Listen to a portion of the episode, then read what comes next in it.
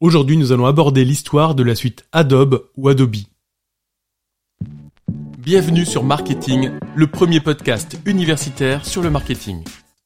Adobe System Inc. a été fondé en 1982 par John Warnock et Charles Jesk. Ils ont créé le premier produit de la suite Adobe, Adobe PostScript, pour les imprimantes laser à l'époque.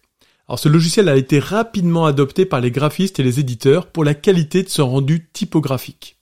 Au fil des ans, Adobe a développé d'autres produits populaires, notamment Adobe Illustrator pour la conception vectorielle, Adobe Photoshop pour l'édition de photos numériques, qui est si connue pour la notion de retouche dans les magazines ou les photos de mode, et Adobe Acrobat pour la création et la lecture des documents PDF. En 2003, Adobe a introduit la suite Creative Suite, qui regroupait les produits en question ainsi que d'autres outils pour les créatifs.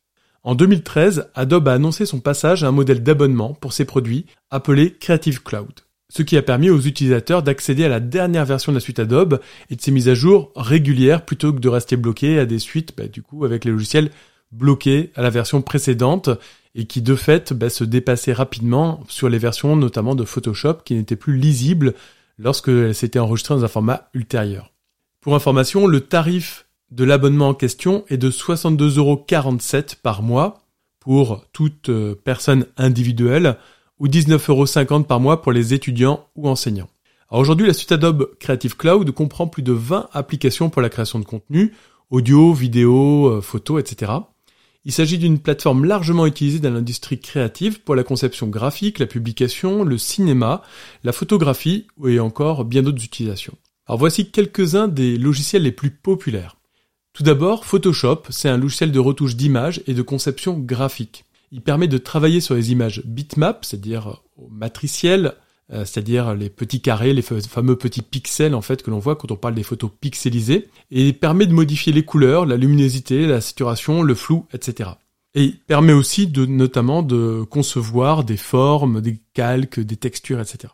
Le deuxième logiciel majeur d'Adobe est Illustrator. Alors c'est un logiciel de conception vectorielle, ça veut dire qu'il recompose entre guillemets les formes, les polices d'écriture à la nouvelle taille, et tout en gardant une qualité irréprochable. Et il permet donc de créer des images, des graphiques à partir de formes vectorielles qui sont définies par des courbes et des lignes.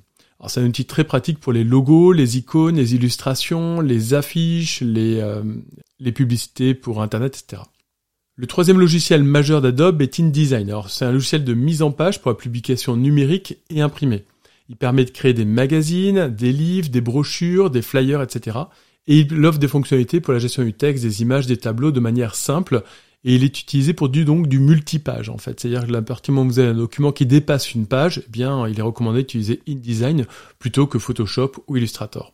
Acrobat, c'est le logiciel pour la création et la lecture de fichiers PDF qui est le plus connu au niveau mondial. Et il permet donc de convertir des fichiers Word, Excel, PowerPoint, euh, mais également Keynote, Page, etc. pour la suite de Mac, en fichiers PDF et de les partager donc facilement avec d'autres personnes. Et de garder une qualité visuelle avec notamment la possibilité de regarder des documents avec des polices d'écriture qui, euh, qui ne sont pas forcément installés sur l'ordinateur de la personne qui ouvre le fichier.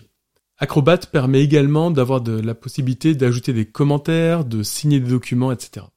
Enfin, Premiere Pro, qui est un logiciel de vidéo professionnel qui permet de monter, de mixer, de produire des vidéos en utilisant des images fixes et en mouvement, du son, des effets visuels, etc. Il est largement utilisé dans l'industrie cinématographique et télévisuelle pour la post-production de films et de programmes télé. Alors cette suite Adobe est devenue la référence pour les professionnels de la communication, et même s'il existe des alternatives gratuites comme Inkscape pour, l'équivalent d'Illustrator ou GIMP comme équivalent de Photoshop. Alors cette suite Adobe est devenue la référence pour les professionnels de la communication. Et même s'il existe des alternatives gratuites comme Inkscape pour euh, Illustrator ou GIMP pour Photoshop, eh bien la référence reste la suite Adobe. Et de fait, il y a une meilleure compatibilité notamment entre les différents logiciels puisqu'il n'y a pas entre Inkscape et GIMP par exemple. Et différentes formations comme Tech de Périgueux par exemple ont décidé de s'abonner à cette suite afin de former leurs étudiants, notamment du parcours stratégie de marque et événementiel, à ces logiciels de référence qui sont nécessaires pour l'employabilité euh, des étudiants en question sur certaines agences et certaines entreprises qui utilisent exclusivement cette suite graphique. N'hésitez pas à nous faire part de vos commentaires et notamment des autres suites graphiques que vous utilisez à peut-être des prix moindres, voire de manière gratuite.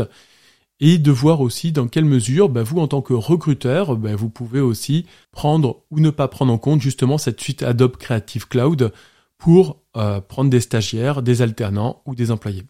N'hésitez pas à nous laisser tous vos commentaires sur nos réseaux sociaux. Merci pour votre écoute. Pour nous aider, pensez à vous abonner et à nous laisser 5 étoiles. À très vite